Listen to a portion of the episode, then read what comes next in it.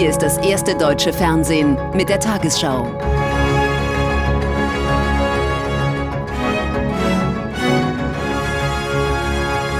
Heute im Studio Jens Riewer. Guten Abend, meine Damen und Herren. Ich begrüße Sie zur Tagesschau. Nach mehr als zehn Jahren schwieriger Verhandlungen haben sich die UN-Mitgliedstaaten auf das erste internationale Hochseeabkommen zum Schutz der Weltmeere verständigt. Obwohl der genaue Wortlaut der Vereinbarung noch nicht veröffentlicht wurde, loben Umweltschützer die Einigung schon jetzt als historisch. Das Abkommen sieht unter anderem vor, dass künftig mindestens ein Drittel der Weltmeere als Schutzgebiet ausgewiesen wird. Wirtschaftsprojekte und Expeditionen sollen auf ihre Umweltverträglichkeit geprüft werden.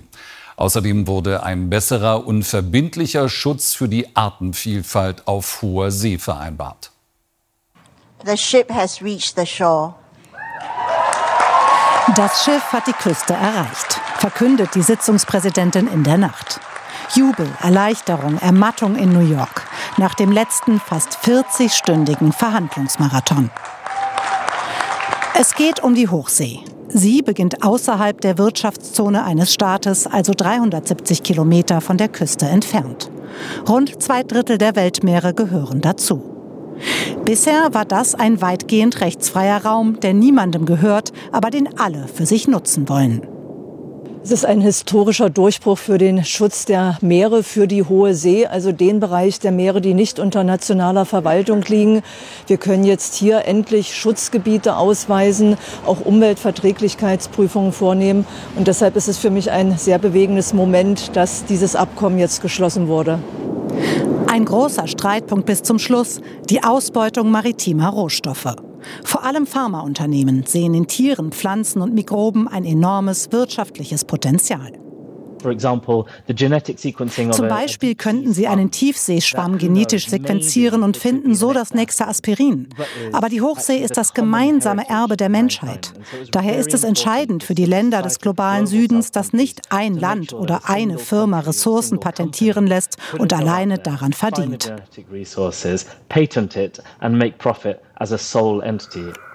Diese Gewinne sollen nun fair geteilt werden. Der größte Erfolg des Abkommens ist jedoch dies. 30 Prozent der Weltmeere werden bis 2030 unter Schutz gestellt, dem menschlichen Zugriff entzogen. Und die Ausweisung dieser Schutzgebiete soll künftig auch per Mehrheitsentscheid der UN-Mitgliedstaaten möglich sein. Das Bundeskabinett ist auf Schloss Mieseberg in Brandenburg für zwei Tage in Klausur gegangen. Kanzler Scholz sagte, nachdem die Ampelkoalition im vergangenen Jahr vor allem akute Krisen zu bewältigen hatte, werde es nun verstärkt um Vorhaben aus dem Koalitionsvertrag gehen, vor allem um die klimaneutrale Modernisierung der Wirtschaft. Zunächst aber stand erneut der Krieg gegen die Ukraine im Fokus. Dazu war EU-Kommissionspräsidentin von der Leyen eingeladen. Auftakt in Meseberg. Kanzler Scholz hat viel zu besprechen mit seinem Kabinett. Konfliktstoff hat sich aufgestaut. Etwa der Haushalt für das kommende Jahr. Finanzminister Lindner will die Schuldenbremse einhalten. Seine Kollegen fordern mehr Geld etwa für Verteidigung und Kindergrundsicherung. Scholz will vor allem über grundsätzliche Fragen sprechen, die Modernisierung der Wirtschaft etwa. Neben der ganz wichtigen Frage, wie kriegen wir das hin, die Technologien zu entwickeln, die wir zum Aufhalten des menschengemachten Klimawandels brauchen, geht es eben auch darum, wie wir dabei sind, wenn es um Digitalisierung, um künstliche Intelligenz geht, all die Entscheidungen, die für die Zukunft wichtig sind. Ein großer Streitpunkt der Verkehr. Die FDP blockiert beim geplanten Verbrenner aus in der EU von 2035 an. Die Grünen-Vorsitzende Lang fordert im Bericht aus Berlin. Am Ende muss Deutschland, auch wenn es um das Vertrauen in Deutschlands Regierung in ganz Europa geht, dem Verbrenner aus zustimmen. Die FDP will Ausnahmen für Verbrenner, die mit E-Fuels, also synthetischen Kraftstoffen, betrieben werden. EU-Kommissionspräsidentin von der Leyen, zu Gast in Meseberg, spricht von konstruktiven Gesprächen. Es gebe volle Unterstützung für das Prinzip der Technologieoffenheit. Aber das muss auch immer in Balance mit unseren klimapolitischen Zielen stehen, über die wir uns auch alle geeinigt haben. Und das ist genau das Gleichgewicht, was wir erarbeiten müssen. Ähm, daran arbeiten wir noch. Auch das Thema Heizungen beschäftigt die Koalition. Die FDP protestiert, dass der grüne Wirtschaftsminister ein Verbot für neue Gas- und Ölheizungen von 2024 an ins Auge fasst.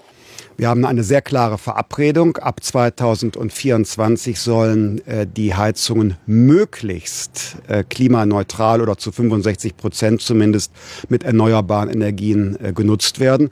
Äh, da war nie die Rede von einem Verbot äh, schon von neuen Gasheizungen ab 2024. Viel zu besprechen also in Meseberg. Und vor Schloss Meseberg ist Nicole Konert. Was sind denn die weiteren Streitpunkte innerhalb der Ampel?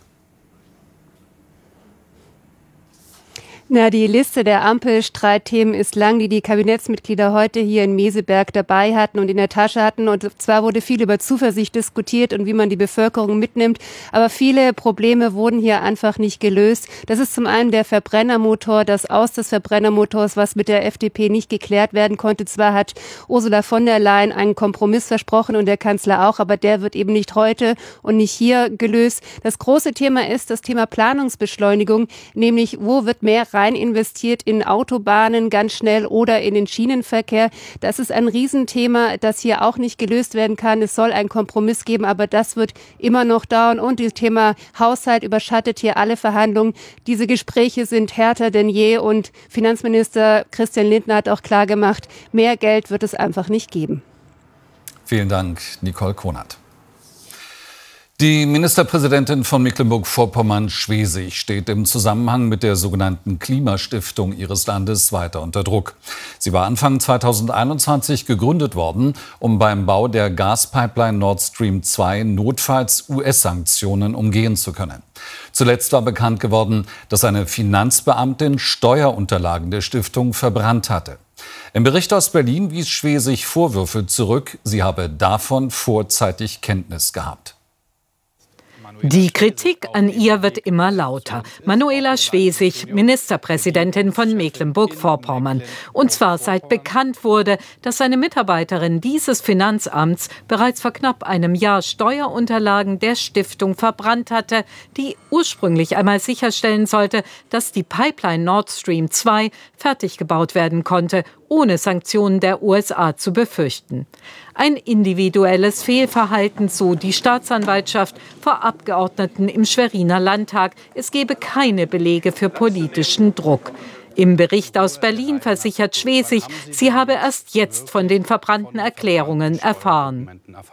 Ich kann hier noch einmal bestätigen, was der Finanzminister gesagt hat und auch die Justizministerin, dass mich beide darüber nicht informiert haben. Und ich halte das auch für korrekt.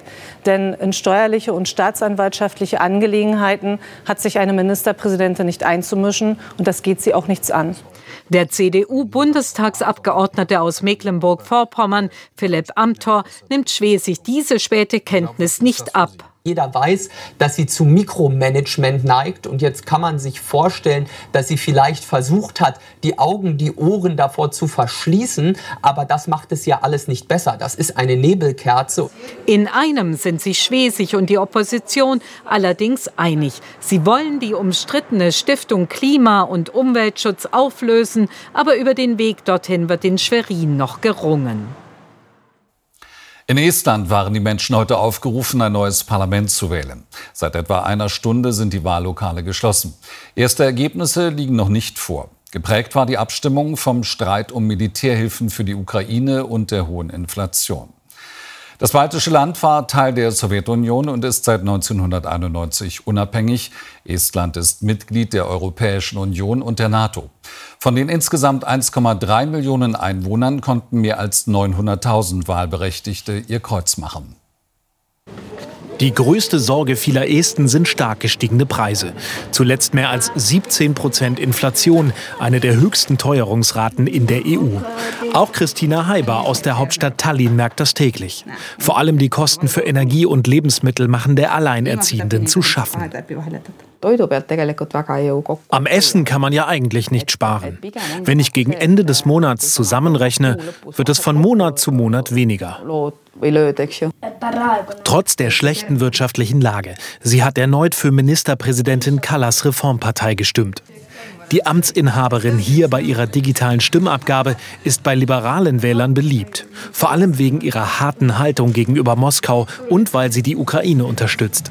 Kallas spricht von einer Schicksalswahl und erinnert an die Geschichte des Landes.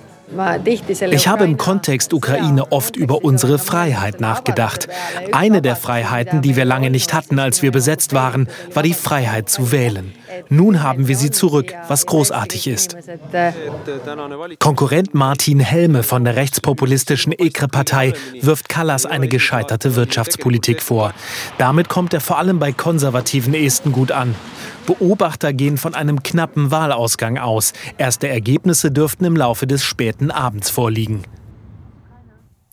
China will dieses Jahr erneut deutlich mehr Geld in sein Militär investieren. Der Wehretat wachse im Vergleich zum Vorjahr um 7,2 Prozent. Das teilte der scheidende Ministerpräsident Li Keqiang zum Auftakt des Nationalen Volkskongresses in Peking mit. Vor den etwa 3000 Delegierten begründete er die Mehrausgaben mit zunehmender globaler Unsicherheit. Die Wirtschaftslage sieht er nach dem Ende der strikten Corona-Politik verhalten optimistisch. Zugleich sind die Folgen der Pandemie noch im Land zu spüren. Unmut schwelt hier bei den älteren Menschen in der Millionenstadt Wuhan. Im vergangenen Monat trugen andere ihren Protest sogar auf die Straße. Videos aus sozialen Medien. Der Grund für den Ärger, Wegen knapper Kassen wollen manche Provinzregierungen bei der Krankenkasse sparen. Die Änderungen bedeuten, dass ich mir zum Beispiel Medizin gegen eine Grippe gar nicht mehr leisten kann. Normalerweise sollte es immer mehr für unsere soziale Absicherung geben. Aber wir bekommen jetzt weniger. Klamme Kassen, weil Provinzregierungen oft monatelang PCR-Tests finanzieren mussten. Die drei Jahre währende strikte Null-Covid-Politik hat der Wirtschaft geschadet. Die Wirtschaftslage ist heute das Hauptthema auf dem Volkskongress mit seinen etwa 3000 Delegierten. Der scheidende Ministerpräsident Li Keqiang verkündet ein Wachstumsziel für dieses Jahr von etwa 5 Prozent. Für China ein eher geringer Wert. Wir sind mit Schwierigkeiten und Herausforderungen konfrontiert. Die Unsicherheit im externen Umfeld nehmen zu. Die globale Inflation ist hoch. Eine unzureichende Binnennachfrage bleibt ein ausgeprägtes Problem. Für die Menschen im Park im Wuhan wird sich zunächst wohl nichts ändern. Nur falls die Wirtschaft erfolgreich angekurbelt wird, können sie auf Entlastung hoffen. Zum Sport in der Fußball-Bundesliga haben sich VfL Wolfsburg und Eintracht Frankfurt am Abend 2 zu 2 getrennt. Im ersten Sonntagsspiel musste Hertha BSC eine erneute Auswärtsniederlage einstecken. Die Berliner verloren bei Bayer Leverkusen mit 1 zu 4. Leverkusen in den roten Trikots von Beginn an dominant. Viel läuft über Frimpong. Hier mit der Vorarbeit für Asmun. Der Ball hinter der Linie. Zwölfte Spielminute. Die Leverkusener Führung. Neun Minuten später, diesmal Frimpong als Torschütze. Diaby jetzt der Vorbereiter. Richter kann nicht mehr klären. Hertha BSC liegt 0 zu 2 hinten. Leverkusen und Trainer Xabi Alonso zuletzt ja mit drei Heimniederlagen in Folge. Eine Stunde vorbei. Wirtz schickt Diaby, der durch die Beine von Torhüter Christensen das 3 zu 0 für Leverkusen. Die 67. Spielminute. Fosu Mensah faul Plattenhardt, 11 Meter. Hertha BSC, Lücke Bacchio gegen Radetzky. Die Gäste verkürzen, aber der zwei Tore Rückstand hält nur sechs Minuten. Dann der eingewechselte Armin Adli. Ball von Rochel noch abgefälscht. 4 zu 1 der Endstand. Hertha BSC auch im siebten Auswärtsspiel hintereinander ohne Punktgewinn. Die Tabelle München aufgrund der besseren Tordifferenz an der Spitze vor Dortmund, dahinter Union Berlin und Leipzig, Leverkusen nun Neunter. Hertha BSC auf Rang 14 am Tabellenende, Stuttgart, Hoffenheim, Schalke und Schlusslicht Bochum. Und nun die Wettervorhersage für morgen Montag, den 6. März. Auch die neue Woche beginnt unter Tiefdruckeinfluss oft wolkenverhangen und nasskalt. Heute Nacht fällt gebietsweise Regen oder Schnee, der in den nördlichen Landesteilen mitunter kräftiger sein kann. Regional besteht Glättegefahr. Im Süden gibt's nur vereinzelt ein paar Tropfen oder Flocken. Auch am Tag viele Wolken mit Regen oder Schneeschauern. Im Norden kann es bis ins Flachland schneien. Am freundlichsten wird es wieder im Nordosten sowie im äußersten Südwesten. In den westlichen Landesteilen heute Nacht knapp über 0 Grad, sonst verbreitet frostig. Morgen im östlichen Bergland um 0, im Breisgau dagegen bis 8 Grad. Am Dienstag unbeständig und teilweise windig, im Norden stürmisch mit orkanartigen Böen an der See. In den folgenden Tagen in der Mitte und im Süden zum Teil kräftige Regen- und Schneefälle. Dabei wird es am Donnerstag im Süden sehr windig.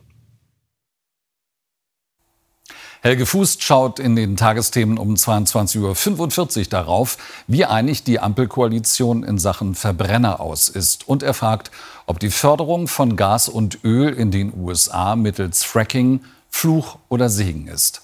Ich wünsche Ihnen noch einen schönen Abend.